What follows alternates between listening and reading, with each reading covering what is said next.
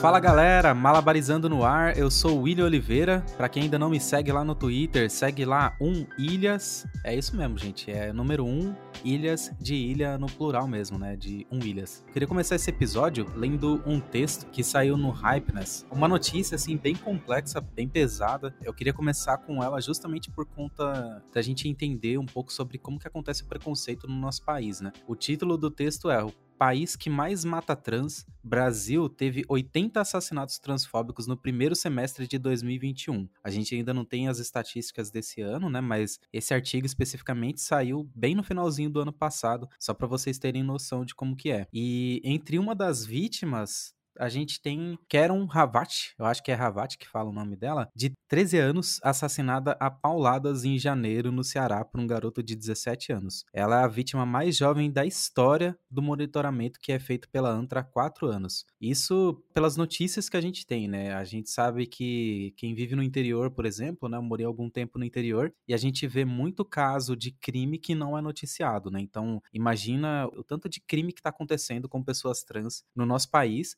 e não está sendo noticiado. Nesse artigo ainda tem um paralelo, né? Muito interessante que traz uma curiosidade sobre o nosso país, né? O relatório de 2018 do Pornhub, um site de conteúdo pornográfico, mostra ainda que a busca mundial por pornografia trans aumentou 167% entre homens. Em 2019, o Brasil ocupou a 11ª posição em acessos na plataforma. E hoje, o Brasil é o país que mais acessa conteúdo buscando por conteúdo trans dentro dessas plataformas. E a violência é tão grande no país. É uma coisa que é muito complexa de entender, né? Mas a gente acaba vendo como que na nossa sociedade já existe uma visão do que é a pessoa trans, né? Uma visão preconceituosa, lógico, do que é a pessoa trans. Queria começar com essa reflexão mas a gente vai ter muito papo para discutir hoje, porque hoje o assunto é empregabilidade trans. E eu queria já começar puxando a Caroline aqui. Pode se apresentar para a gente, falar quem é você, o que, que você faz da vida. E eu queria saber se você tem alguma opinião ou algum dado sobre esse tipo de conteúdo, né? Fala, William. Fala, pessoal. Tudo bem? Aqui é Caroline. Eu sou uma mulher cis, lésbica. Minha profissão é psicóloga. Eu atuo como coordenadora de empregabilidade da ONG Casinha Acolhida aqui no Rio de de Janeiro,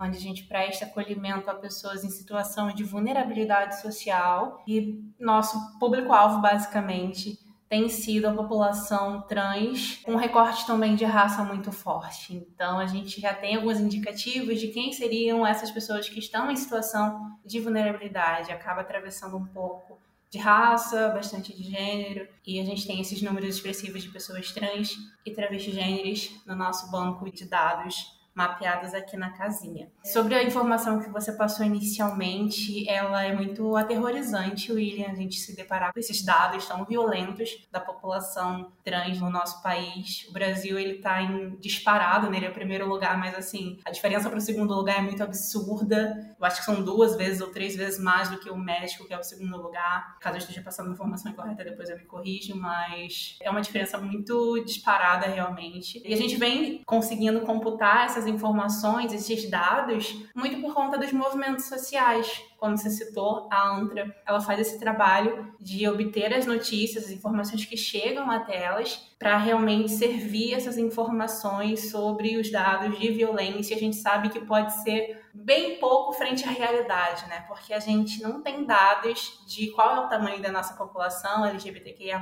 no Brasil, e a gente também não consegue sistemicamente registrar a violência que a pessoa sofre, caracterizando que foi uma transfobia, LGBTfobia, assim por sequência. Então a gente tem uma série de erros processuais do nosso sistema mesmo que dificulta ainda mais a gente entender o quão imerso a gente está nessa violência com a população trans é extremamente complexo, né? E é impressionante a gente ver que a pessoa trans ela tá relacionada dentro da nossa sociedade com coisa sexual de fato, né? Tipo, velho, são seres humanos que estão. A imagem dessas pessoas está diretamente ligada ao sexo na mentalidade da maioria desses caras que são um bando de machista, na realidade, que estão aí agredindo as pessoas trans e depois ainda estão assistindo conteúdo sexual trans na internet, né? Essa é a grande realidade que acontece no nosso país, assim, é uma hipocrisia sensacional. E o que me deixa mais desesperado ali nessa notícia é o fato dessa pessoa de 13 anos ser assassinada, tá ligado? A gente vê notícias e a gente conhece pessoas próximas que foram expulsas de casa com essa idade, né? Por serem pessoas trans. E aí entra no nosso tema, né? Tipo, como que uma pessoa que foi expulsa de casa com 13 anos de idade vai conseguir sobreviver num país onde para você arrumar um emprego você precisa ter um endereço para cadastrar o teu currículo. Como é que faz? Sim, não, sem dúvida. São uma série de microagressões e grandes agressões também que dificultam bastante, que são barreiras para o acesso da população trans, principalmente nessa parte da empregabilidade. E pensando um pouco nisso, a casinha ela tem esse papel tem esse grupo de trabalho, né, que aqui a gente chama de GT, que é focado na empregabilidade, e aí a gente pensa muito a questão da formação, da capacitação, porque a gente entende que essas pessoas indo para o mercado, elas podem começar de lugares diferentes do que pessoas que tiveram acesso a uma família estruturada, a um lar. Então a gente tem que pensar em capacitar essas pessoas para que elas estejam sim em igual direito de competição com outras pessoas para as vagas que a gente consegue obter aqui junto ao trabalho da casinha. Interessante. E nessa questão de empregabilidade ainda, a gente tem as questões de capacitação, né? Muitas vagas elas buscam algum tipo de capacitação específica e a pessoa trans, meu, justamente por conta desse contexto social que expulsa essas pessoas, acaba não tendo a capacitação necessária para a maioria dos empregos, né? Como que faz nesse caso? Uma coisa que eu sempre gosto de reforçar, William, a gente enquanto instituição casinha, né, enquanto eu, Caroline, enquanto profissional de RH, enquanto psicóloga, enquanto pessoa que discute diversidade e inclusão, eu gosto de reforçar bastante na questão de flexibilizar os requisitos que são pedidos para as vagas. A gente não pode achar que oferecendo uma vaga, por exemplo, de estágio, pedindo experiência de tanto tempo, a gente vai ter um grande volume de inscrições de pessoas trans com esse perfil. Na casinha, olhando diretamente para as informações que eu tenho acesso, né, que é o meu micro mundo que eu consigo acessar e analisar um pouco isso, a gente recebe propriamente as vagas de estágio, só que as características pedidas pedidos ali, os requisitos, né, profissionais pedidos ali, não batem com o banco que a gente tem. A gente tem pessoas com um grau de ensino superior cursando baixo, tem um grau de ensino superior trancado muito maior, e é uma consequência justamente da pandemia, da questão dessas pessoas estarem em situação de vulnerabilidade, de não estarem no emprego formal. Então, por exemplo, será que a gente não conseguiria flexibilizar essa sua oportunidade? Tá pedindo para essa pessoa estagiária estar cursando para essa pessoa estar com o curso trancado, começar a trabalhar e voltar a cursar o curso, porque a gente tem essa lacuna, né? A pessoa não consegue dinheiro, então ela tranca o curso e vai voltar a estudar quando puder pagar por aquilo. Por pagar por aquilo eu quero dizer, William. Até mesmo pelo transporte, pela alimentação que você tem que fazer no seu percurso de casa para a faculdade. A gente pensando também no remoto, às vezes pagar pela internet para se acessar o conteúdo online. Então, são muitas circunstâncias que a gente se pega pensando no que poderia ser flexibilizado para que as oportunidades que são afirmativas e exclusivas para pessoas trans possam ser realmente mais inclusivas. Muito bom achar esse tipo de iniciativa é um bagulho extremamente importante, né? A gente, na área de tecnologia, eu vejo muitas iniciativas focadas em incluir as pessoas trans na área de programação, na área de design, gestão de produtos e tudo mais. E eu percebo que isso tá rolando como uma transformação imensa socialmente falando na vida dessas pessoas, né? Quando a gente pensa, por exemplo, a gente que vem da quebrada e entra na área de tecnologia, o salário é alto, a oportunidade de vida é imensa. Então, a transformação ela acaba acontecendo na família inteira da pessoa. E a pessoa trans vai rolar a mesma coisa e além, né? Porque, putz, os preconceitos que eu sofri por ser uma pessoa periférica, um homem pardo, nossa, nem se compara com a quantidade de coisa que acontece com pessoas trans, né? Até mesmo na minha família, assim, que a gente tem algumas discussões, a gente tem algumas conversas sobre homofobia, sobre transfobia, sobre vários preconceitos, racismo e tudo mais. Mesmo assim, ainda quando chega na pessoa trans, parece que, velho, você abre um bueiro, assim. Mano, é o preconceito imenso, assim. Ainda não chegou ao ponto onde as pessoas trans, elas são minimamente tratadas com um pouco de respeito que uma pessoa negra é tratada. Se for uma pessoa trans negra, então fudeu, né? Sim, com certeza. A gente olha bastante para essa questão da interseccionalidade, né? A gente tem esses números bem expressivos aqui dentro da casinha. Quando a gente vai olhar para o nosso banco de empregabilidade, a maioria tem o recorte de ser pessoas autodeclaradas como negras,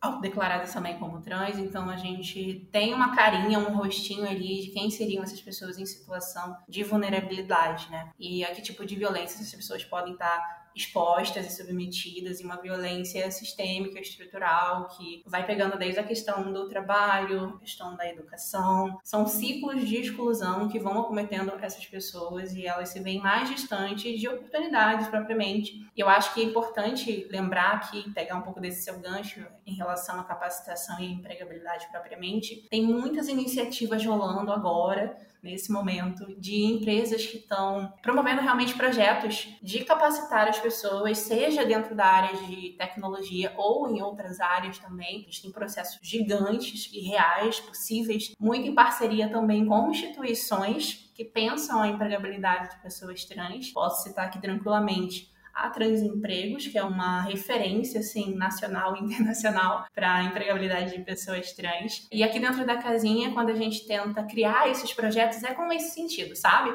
De capacitar realmente a pessoa para que ela vá para o mercado de trabalho. Recentemente a gente teve uma capacitação do Cozinha Diversa, que foi em parceria com a empresa, que a gente participou de um edital e ganhou esse edital e conseguiu botar em prática em 2021. Tivemos a nossa formação em dezembro, tiramos várias fotos incríveis da nossa turma e são todas pessoas trans que se capacitaram na área de gastronomia, né? Aprendendo desde o empratamento até técnicas de culinária japonesa, oriental, por exemplo. Então é muito completo, né? Essa pessoa ela poderia facilmente concorrer a uma vaga de auxiliar, de assistente de cozinha. E o mais incrível disso, William, é que a gente conseguiu esse feito. A pessoa estava cursando cozinha diversa ou terminando ali quase na formação e recebeu a notícia que passou no processo e aí conseguiu ser empregada. E a gente está tentando fazer esse movimento crescer duplicar agora para 2022, mas a gente precisa, infelizmente ou felizmente, do apoio das empresas para que possam puxar realmente esses projetos sociais. E aí é um papel muito importante que as ONGs, as instituições sociais têm nesse sentido, né, de empregabilidade, de capacitação.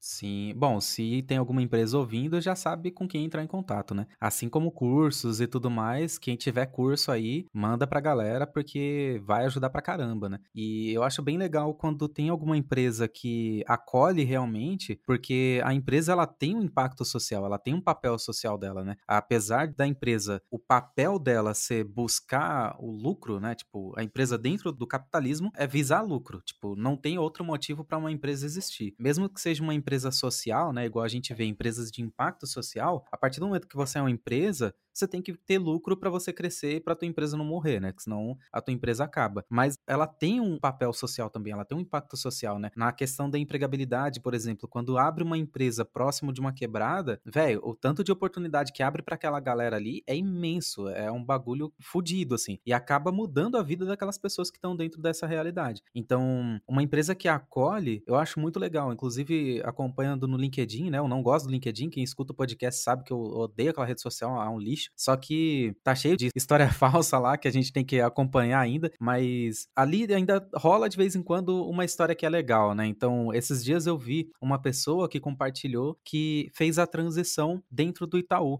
E o Itaú deu todo o apoio para aquela pessoa durante esse processo, tanto no apoio financeiro para pagar o tratamento, né? Quanto na questão de, velho, você vai ter alguns efeitos, né, do tratamento e tudo bem, a gente vai te acolher nesse momento, assim. Então, quando você não estiver bem, não tem problema, você pode tirar uma folga, você pode tirar um tempo. E teve todo esse acolhimento pra pessoa, teve o crachá da pessoa com o nome dela. Tipo, velho, isso é impressionante, assim, é uma coisa que eu me alegro bastante quando eu vejo um bagulho desse, porque pra gente, eu me revoltando assim, né, como uma pessoa militante, os caras quatro, a gente fica puto porque, velho, isso é o mínimo, tá ligado? É o apoio que essas pessoas precisam. Só que quando você vê a pessoa, ela comentando aquilo, não tem como você não se emocionar, sabe? Não tem como você não ficar feliz pra caramba por conta da felicidade que a gente enxerga naquela pessoa, né? Então, a partir do momento que as empresas começarem a dar mais oportunidade, a gente vai ver uma transformação muito maior no Brasil como um todo, assim. Eu espero que, ouvindo esse episódio aqui, você que tá em alguma empresa, manda pro teu diretor aí, manda pro seu gerente, pra sua gerente, manda pra galera pra ver se ajuda a dar uma mudada na mentalidade das pessoas, né? E eu tava pensando em outra coisa. Antes da pessoa conseguir um trampo, como que tá essas pessoas trans? Boa, William. Queria pegar esse gancho que você falou sobre a questão da diversidade propriamente em relação a lideranças em empresas. Eu acho que hoje a diversidade ela é uma questão estratégica. Se você não está pensando em diversidade ainda, você está muito atrás, você precisa atualizar, porque felizmente é um fator de decisão da pessoa candidata para entrar ou não naquele espaço.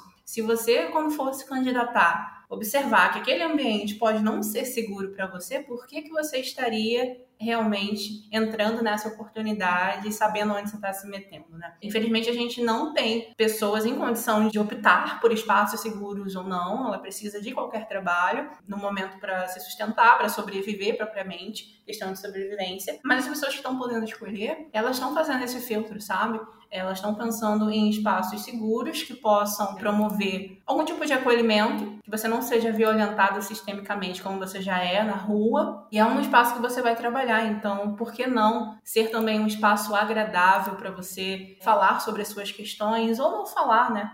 Tem essa questão de você poder ou não falar sobre quem você é, sobre o que você faz. Ninguém precisa usar as pessoas como Tolkien para isso, né? Para perguntar sobre curiosidades que as pessoas possam vir a ter. Melhor a gente ir pesquisar, ir atrás para se informar, para não usar ninguém nesse lugar, nesse sentido. E pensando um pouco, William, nessa questão, a nossa porta de entrada aqui na casinha atualmente tem sido o serviço social, então a gente faz uma triagem dentro da casinha para saber como essa pessoa trans está chegando na casinha, né? Se ela está conseguindo, por exemplo, se alimentar. A gente tem um dado muito interessante da pandemia propriamente, de que a porcentagem de pessoas começaram a ficar em situação de insegurança alimentar. Então, as pessoas já não tinham mais aquela variedade que tinha antes, o poder de aquisição dos alimentos também não é o mesmo. Então, a gente tem pessoas quase passando fome ou passando fome propriamente. Isso é bem claro aqui, né? O, tipo, o, o nosso tipo de informação, né, que chega até a gente, às vezes pode ser um pouco chocante para uma realidade que não tem essa percepção, que está um pouco realmente dentro de uma bolha que acaba não percebendo entendo que essa questão da raça, da classe, ela vai ficar muito marcante para determinadas pessoas. Então a gente tem as pessoas chegando numa situação de vulnerabilidade extrema. A casinha hoje ela acaba concedendo uma cesta básica. A casinha acaba concedendo uma cesta básica para 90 famílias ou 90 pessoas, não me lembro agora.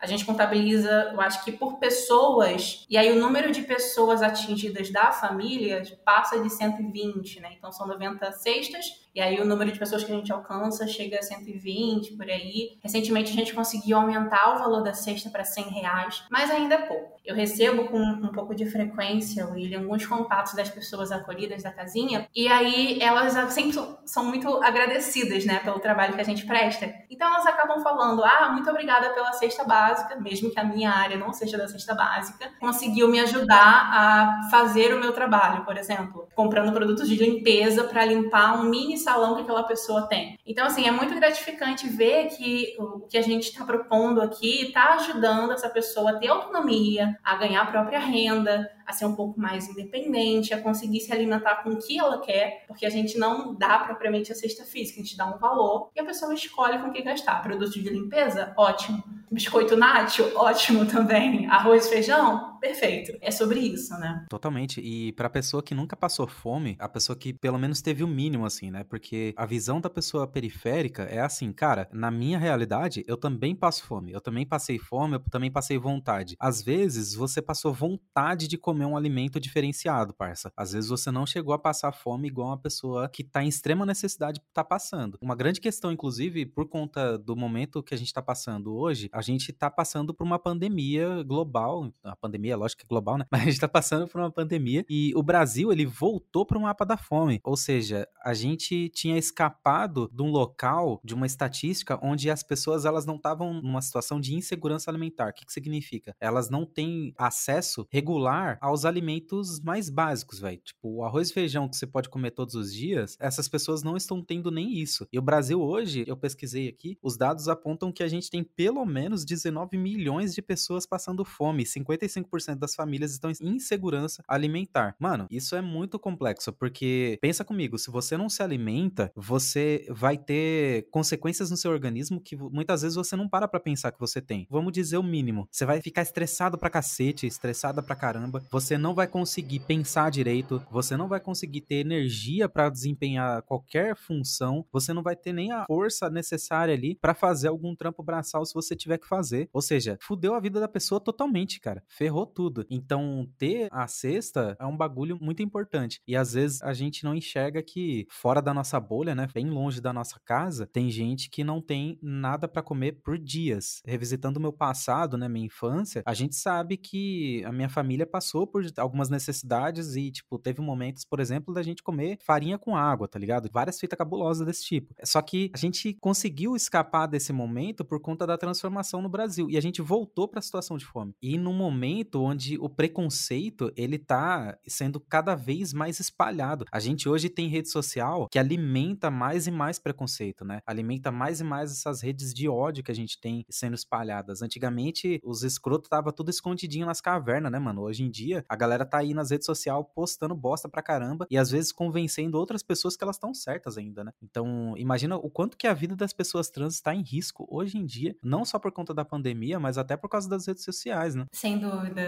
William. E você falando sobre a farinha com água, eu lembrei de uma comida que eu comia muito na roça, que era farinha, açúcar e um pouquinho de água. Fazia uma maçaroca assim, como se fosse um doce, né? Comendo como se fosse um doce. Sendo que tinha um monte de fruta no meio do mato que eu podia ter pego e eu tava comendo farinha com açúcar com um pouquinho de água, que era o que alimentava ali, que dava essa substância também e matava aquela vontade de comer um doce, né? Não existia na minha realidade chocolate naquela época. Eu lembro, assim, de forma bem marcante, antes de 2002, que eu tinha esses hábitos alimentares, assim, bem curiosos, mas hoje eu entendo que, estando numa situação de interior do estado do Rio de Janeiro, com certeza era uma alternativa para não passar fome. Eu não sei como meu pai e minha mãe comiam depois, mas eu sei que eu tinha minha farinha com açúcar com um pouquinho de água. Isso, assim, já me bate bastante. Em relação à questão da cesta básica propriamente da casinha, a gente tava com um valor de 90 reais e passou para 100 reais por conta de um investimento que a gente recebeu de uma empresa. Então, quanto mais parceiros apoiam iniciativas, não só a Casinha, a gente tem uma rede que a gente tem conhecimento, né? A Casinha ela tá dentro da Rebraca, que é uma rede de casas de acolhimento no Brasil inteiro. Então, a gente está muito conectado com outras redes no próprio Rio de Janeiro. A gente também está conectado com outras casas de acolhida, casas propriamente físicas, né? Porque a Casinha hoje ela não é um espaço físico. O nosso sonho desde 2017 é ser um espaço espaço físico para acolher as pessoas, poder dar um cantinho para a pessoa poder tirar um sono, para poder fazer um curso de informática, fazer algum tipo de capacitação, para ter área de saúde, psicólogos e psicólogas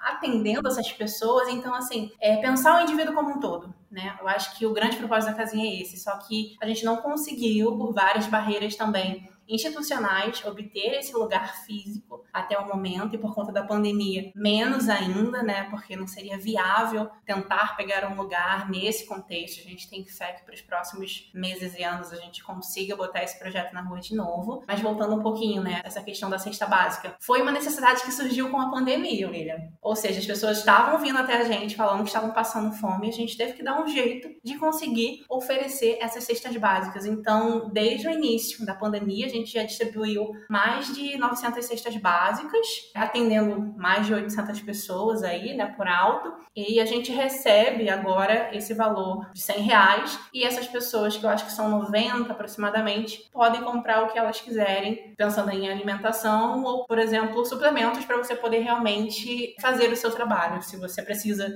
de produtos de limpeza para limpar a casa de alguém, por exemplo, por que não comprar esses produtos e ir lá limpar para ganhar um dinheiro extra, sabe? Eu acho que faz muito sentido essas articulações de você conseguir comprar suas coisas para você fazer mais dinheiro também, né? Uma mecânica que faz muito sentido, até brigadeiro, qualquer coisa dá para fazer esse dinheiro render também, mas é muito pouco ainda, William. A gente conta com as parcerias, com os investimentos para aumentar né? No nosso cenário ideal, a gente gostaria de estar dando muito mais dinheiro do que 100 que a gente tem atualmente. Sim, e inclusive com a situação do país mesmo, né, velho? Tipo, as coisas tudo subindo de preço e o auxílio acaba ficando preso ali no que dá para fazer, né? Não dá para aumentar o auxílio anualmente ou de acordo com a necessidade do país, assim, né? Tipo, putz, o preço de tudo tá subindo, vamos subir a cesta também. Tipo, não dá, né? Porque precisa de apoio para subir a cesta, não é tão simples, né? Quem dera fosse. Sim, hoje com 100 reais você não consegue comprar, sei lá, um pacote de café, uma carne, arroz, feijão e mais alguma coisa. Você vai parar ali no terceiro, quarto item, dependendo do que você esteja comprando e de onde você esteja comprando também. Então, é realmente pensar, articular ideias de como a gente consiga utilizar talvez esse valor para obter um pouco mais, né? Mas às vezes a realidade é tão dura que aquele valor ele vai ser muito bem-vindo e destinado para complementar, comprar uma carne que seja para essa pessoa alimentar a família, porque tem isso também. As pessoas trans e as pessoas acolhidas à casinha, né, que não são só pessoas trans, elas estão dentro de núcleos familiares, sejam esses, por exemplo, de pessoas companheiras das pessoas trans, enfim, é, ou até familiares como pai, mãe, avó, primo, filhos, filhos, eu mesmo, penso na situação, tendo que contar com esses 100 reais para poder contribuir ali com a alimentação daquela criança, enfim. A gente fica muito contente quando a gente recebe esses feedbacks que o nosso trabalho está dando esse fruto, mas ainda é muito pouco, não é onde a gente quer parar. A nossa realidade era talvez nem precisasse existir a casinha ou outras ONGs para prestar esse tipo de apoio se a gente tivesse políticas públicas pensadas para essa população. Sim, com certeza.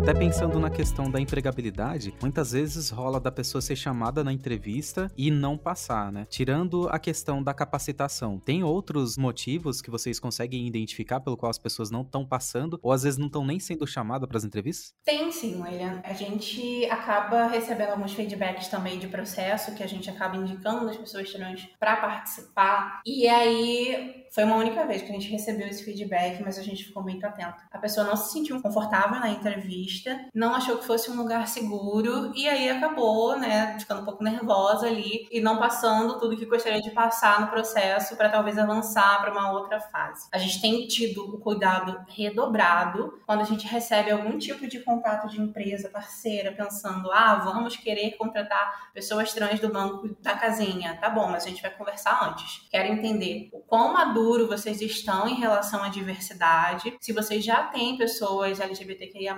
dentro da empresa, como é esse ambiente, o que, que vocês estão pensando em diversidade nesse momento, enfim, conhecer realmente a carinha ali de quem está contratando, para às vezes a gente até pegar qual é realmente o interesse por trás, sabe? É realmente ter uma única pessoa trans para ser ali vitrine de, olha, a gente até tem uma pessoa trans e ser aquela única pessoa trans token para o restante da empresa ficar perguntando, não, não, a gente não quer isso. A gente quer que seja um ambiente seguro, que essa pessoa possa se sentir confortável, que possa realmente crescer ali dentro, se desenvolver, ou quem sabe se destacar tanto que vá para um emprego melhor, porque eu acho que é essa a tendência, sabe? A gente acaba se expandindo, a gente está bem no lugar, está chamando atenção, outra empresa chega, fala, quero você, pega e te leva para uma outra oportunidade melhor, que vai assim mudar a tua vida. Eu acho que é um pouco nesse sentido. Então, a gente tem esse cuidado de chegar e conversar com a empresa, entender qual é o momento da empresa, o que, é que eles estão buscando realmente dentro do nosso banco e ver dentro do que a gente tem de dados, de informações, de currículos propriamente, se faz sentido para aquela oportunidade,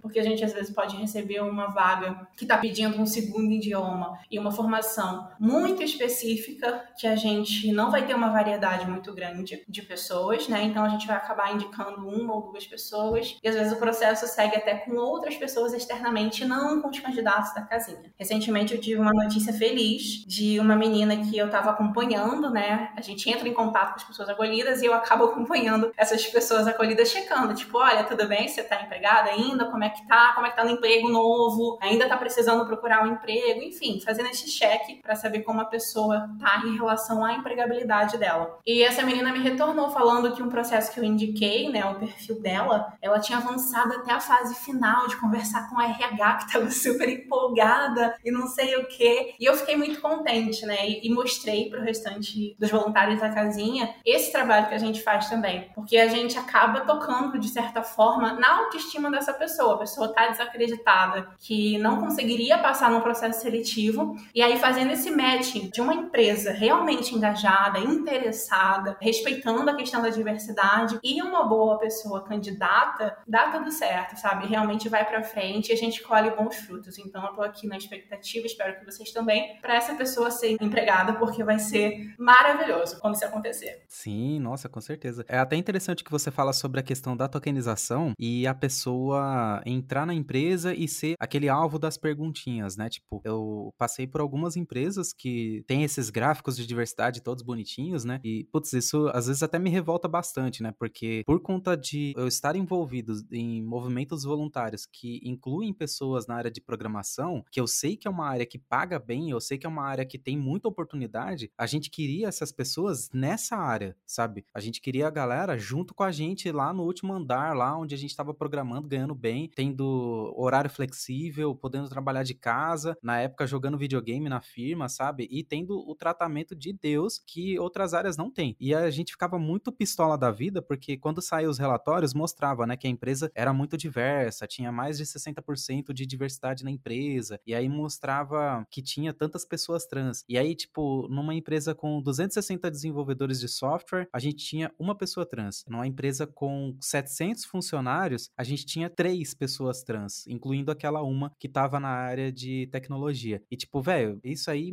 me deixa puto de um jeito que é foda. Mas pensando na questão social, a pessoa trans tá incluída lá e ela vai mudar de vida, né? Então eu espero que aconteça a mudança ali. Mas é até meio revoltante, assim. E aí a questão da tokenização como referência para as perguntas, até nas equipes é complicado, né? Porque você coloca uma pessoa trans dentro da equipe onde as pessoas elas não estão preparadas para algumas conversas, às vezes elas vão fazer uma pergunta que a pessoa trans vai responder com toda a sinceridade possível e contando a história de vida dela, as pessoas vão se surpreender assim e achar que a pessoa trans ela tá sendo agressiva na fala, né? Puta, tem coisa que revolta, velho. E a pessoa ela vai ser agressiva na fala, é lógico, tá ligado? E outra, muitas vezes a gente, eu também me incluo nisso, né? A gente faz umas perguntas que a gente poderia muito bem pesquisar no Google, mas a gente usa aquela pessoa que tá dentro da nossa equipe para perguntar para ela. E você acha que você é a única pessoa que perguntou isso para ela? Às vezes ela foi perguntada daquilo umas 20 vezes naquela semana, velho. Ela tá cansada, ela tá pistola da vida, ela já tá com ódio, ela não quer responder aquele bagulho. E você fez a pergunta. Talvez você vai ser o alvo de uma bronca mesmo. Você vai ser a pessoa que ela não vai ter paciência para responder, porque ela tá ali para trampar, velho. Ela não tá ali para ser sua professora, seu professor, tá ligado? Ela tá ali para fazer o trampo dela, que às vezes é o mesmo trampo que você. Não é te ensinar sobre transfobia, sabe? E é muito embaçado, é muito difícil a gente chegar no nível de conhecimento desse ponto, assim, né? Da gente realmente entender que vai ter momentos onde a pessoa ela não tá disponível para você para te responder. Eu acho que eu consigo entender isso hoje muito por conta da bissexualidade, né? A partir do momento que eu me assumi como bissexual, as pessoas começaram a fazer perguntas que muitas vezes eu falava, velho, três cliques no Google você acha a sua resposta, tá ligado? Você não precisava fazer essa pergunta para mim, porque muitas vezes são perguntas constrangedoras. E ainda para pessoa trans, tem perguntas que são constrangedoras, parece que de propósito. Parece não, né? Algumas são de propósito. E acaba tornando aquele clima de trampo ali horrível para aquela pessoa, né? E às vezes a pessoa sai do trampo e aí vai ter depois um monte de cuzão falando: ah, a empresa deu oportunidade e a pessoa saiu do trabalho. Tem muito, William. Tem muito. Tô aqui com o microfone fechado rindo, porque como eu consegui imaginar vários cenários, várias empresas, vários relatos que eu já ouvi de pessoas que tiveram nessa situação. E é bem por aí. A gente tem que ter muito cuidado de não pegar as pessoas diversas da empresa e aí pensando né, em todas as diversidades possíveis, não pegar essas pessoas diversas da empresa para tirar as suas dúvidas, né? É interessante que a gente tenha capacitações, formações, rodas de conversas promovidas pela empresa, pensadas e participando também as nas lideranças para que essas lideranças possam pensar: nossa, será que a rede dessa área aqui não poderia ser uma pessoa travesti? Né? Não poderia ser uma travesti, não poderia ser uma pessoa trans? Por que, que a gente já tem um viés de já ter uma cara para essa pessoa head de alguma coisa, né? Quando a gente ouve isso, a gente já imagina o rostinho de quem seja. E quantas empresas hoje têm pessoas trans sendo head de alguma coisa? São poucas, né? Eu tenho uma grande rede no meu LinkedIn que envolve essas pessoas trans que são referências e são incríveis criadoras de conteúdo. E eu fico chocada com o tanto de violência que elas ainda seguem sofrendo, mesmo estando em posições reconhecidas, tendo visibilidade ali no LinkedIn para falar sobre sobre os seus temas, para discursar sobre várias coisas importantes, para trazer muita gente com elas, William. Eu acho que quando você chega num lugar você consegue puxar a maior galera que tá lá atrás, porque você conhece como é o caminho para chegar, tá ligado? Então, assim, essas pessoas que estão nessa posição, elas estão trazendo um monte de gente com elas. Então é importante a gente pensar um pouco nesse sentido, né? É interessante que a gente tenha acesso às vagas mais básicas para se desenvolver, ganhar experiência, poder se capacitar de certa forma, acho que a gente também tem oportunidade de concorrer a vagas de liderança, vagas mais sênior, por exemplo. E a gente tem até a oportunidade de começar júnior, ter uma capacitação focada naquele público e essa pessoa já deu um salto para poder desenvolver a sua carreira num outro cargo, ganhando um pouco mais e trazendo uma galera com ela também, porque eu acho que tem muito disso. Se a gente está num ambiente seguro, a gente está gostando, a gente acaba convidando outras pessoas para estar com a gente, sendo promotores da própria empresa e falando: olha, que é mó legal, vem comigo, tá tudo certo, vai ser foda, sabe? Eu vejo muito isso também na experiência que eu tô atualmente e vejo como a gente acaba sendo promotor, né? Convidando mais pessoas para estar na nossa empresa. E eu acredito muito nisso, né? Quando você é uma pessoa diversa, você tá num ambiente seguro, que você acaba atraindo mais pessoas diversas para estar junto de vocês, porque isso faz a diferença, né? A gente se reconhecer, olhar pro lado e falar: putz, essa pessoa aqui tem mó história parecida com a minha, a gente atravessou por muita coisa parecida ou não, pode ter uma vivência totalmente diferente da tua, mas tá ali também somando para essa diversidade, porque no final das contas a gente quer ver mesmo essas pessoas trans, essas pessoas negras em cargos de liderança para que não conte só na base da pirâmide. As pessoas consigam estar no topo também, ali no meio, espalhada. A diversidade é bastante isso, né? A gente precisa ter números mais expressivos de pessoas diversas em cargos importantes, até para tomar decisões importantes. Totalmente. E, inclusive, agora que você falou, eu fiz o exercício de procurar na minha rede, assim, pessoas que eu já trabalhei, que estivessem no cargo de head de alguma coisa, diretoria, e até em cargo de gestão de mais alto nível, assim. E dentro da área de tecnologia, nas empresas que eu trabalhei, em nenhuma das empresas que eu trabalhei até hoje, eu tive isso. Eu já tive uma gestora que era uma pessoa trans, monstra, inclusive, muito fera. Ela conseguiu esse cargo através de muito esforço, não foi nada fácil. Foi um bagulho realmente que ela é uma pessoa muito fora da curva, porque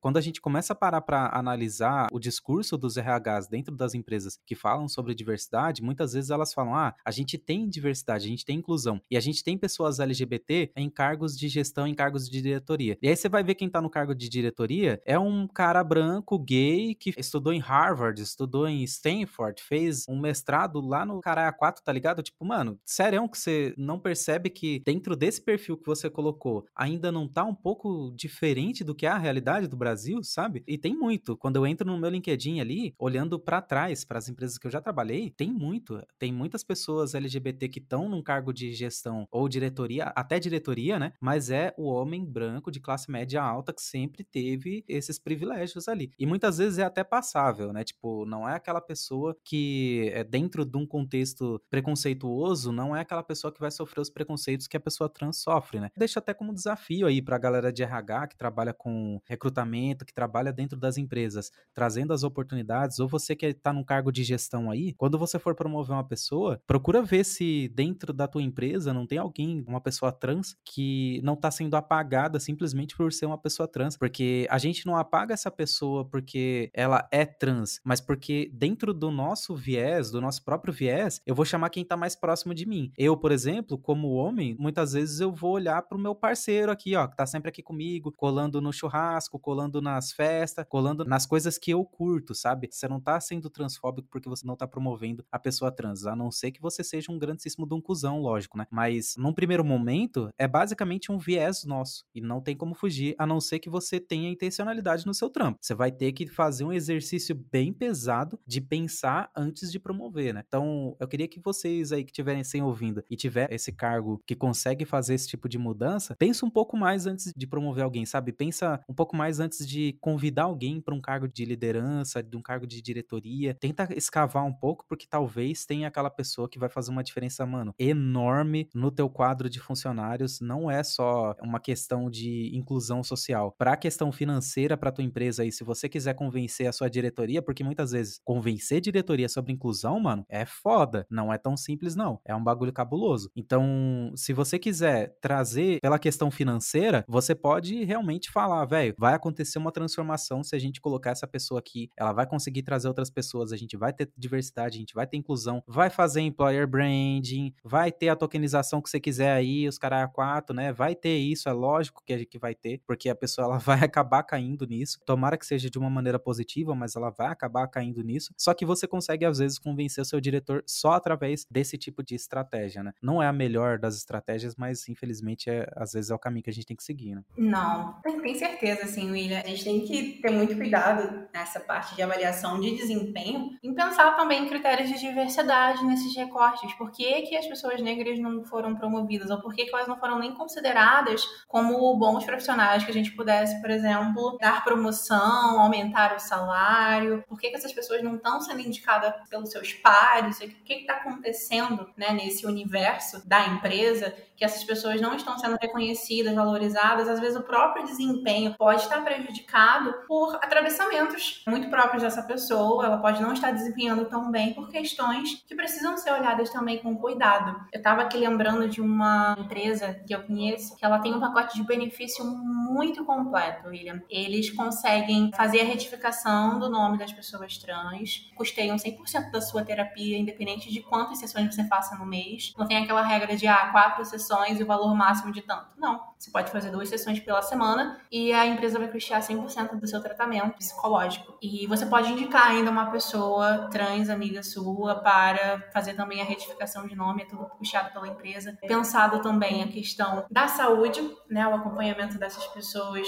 enquanto processo hormonal e tudo mais. Então, assim, tem empresas que realmente estão à frente, estão pensando de forma descolada, estão colocando essa questão da responsabilidade social muito à frente entendendo que isso é um diferencial competitivo realmente, né? Então você empresa que ainda tá engatilhando e falando, ah, a gente não tá tão maduro para discutir sobre isso, comece pelo básico, chama uma instituição, chama uma consultoria para falar sobre o tema de diversidade dentro da sua empresa. Por mais que você ainda não tenha pessoas diversas na sua empresa, você trazendo esse conteúdo já muda bastante coisa do pensamento propriamente das pessoas que estão ali no mesmo universo, de pessoas que se parecem, né? Tá tudo muito muito bem, porque você parece comigo, você parece com meu irmão, você parece com a minha mãe. Tá todo mundo ali no branco verso, né? Tá ótimo tá confortável, não precisa ter ninguém diferente aqui. É, na área de tecnologia a gente tem o perfil BBB, né, que é o branco, barbudo e bombado. É sempre esse perfil que tá sendo promovido, é impressionante. E até pra gente finalizar, pensando ainda nessa questão do que você falou, né, de que a gente tem que começar de algum lugar. Então, como que essas empresas podem começar? Se você tiver link, se você tiver perfis para indicar, pode passar toda a indicação aí que depois eu coloco aqui no podcast. Sim, não, é incrível. Mais pessoas fazendo talvez uma rede de indicação comentando boas práticas, talvez, da própria empresa. E é bom a gente comentar sobre isso, William, nas nossas redes e promover essas ações para que sejam mais fortes, para que sejam mais ações, que elas possam tomar força realmente. E que as pessoas, principalmente candidatas, tenham conhecimento cara, minha empresa está fazendo uma coisa legal aqui, fazendo um projeto de capacitação para pessoas trans. Pô, que legal, vamos falar sobre isso, vamos trazer mais para roda essa conversa, essa pauta. Eu acho que é um grande movimento, né, da gente trazer para discussão e se pensar também enquanto pessoas cis. Eu acho que tem muito do nosso conforto de ser, por exemplo, as letras iniciais da sigla, de CL, de CG e de CB, e não pensar na população T, tem muito isso do conforto, você tá ali, ó, super bem, ganhando seu bom salário, sendo um homem branco gay, tá ótimo, não precisa pensar na galera que está correndo atrás e tentando chegar em algum lugar, ter uma oportunidade. Então é um exercício para a gente pensar um pouco mais como comunidade, né? E trazer para a roda esse discurso para questionar realmente, sabe? Pô, mas por que que não tem? Pô, tá faltando, hein? Isso aí tá feio, né? Tá precisando. A gente precisa pensar o porquê que não tá tendo e se não tá tendo, a gente precisa correr atrás para tornar um ambiente seguro para que tenha. A gente não pode também sair enfiando as pessoas trans ali num ambiente que não vai ser adequado. Que isso é realmente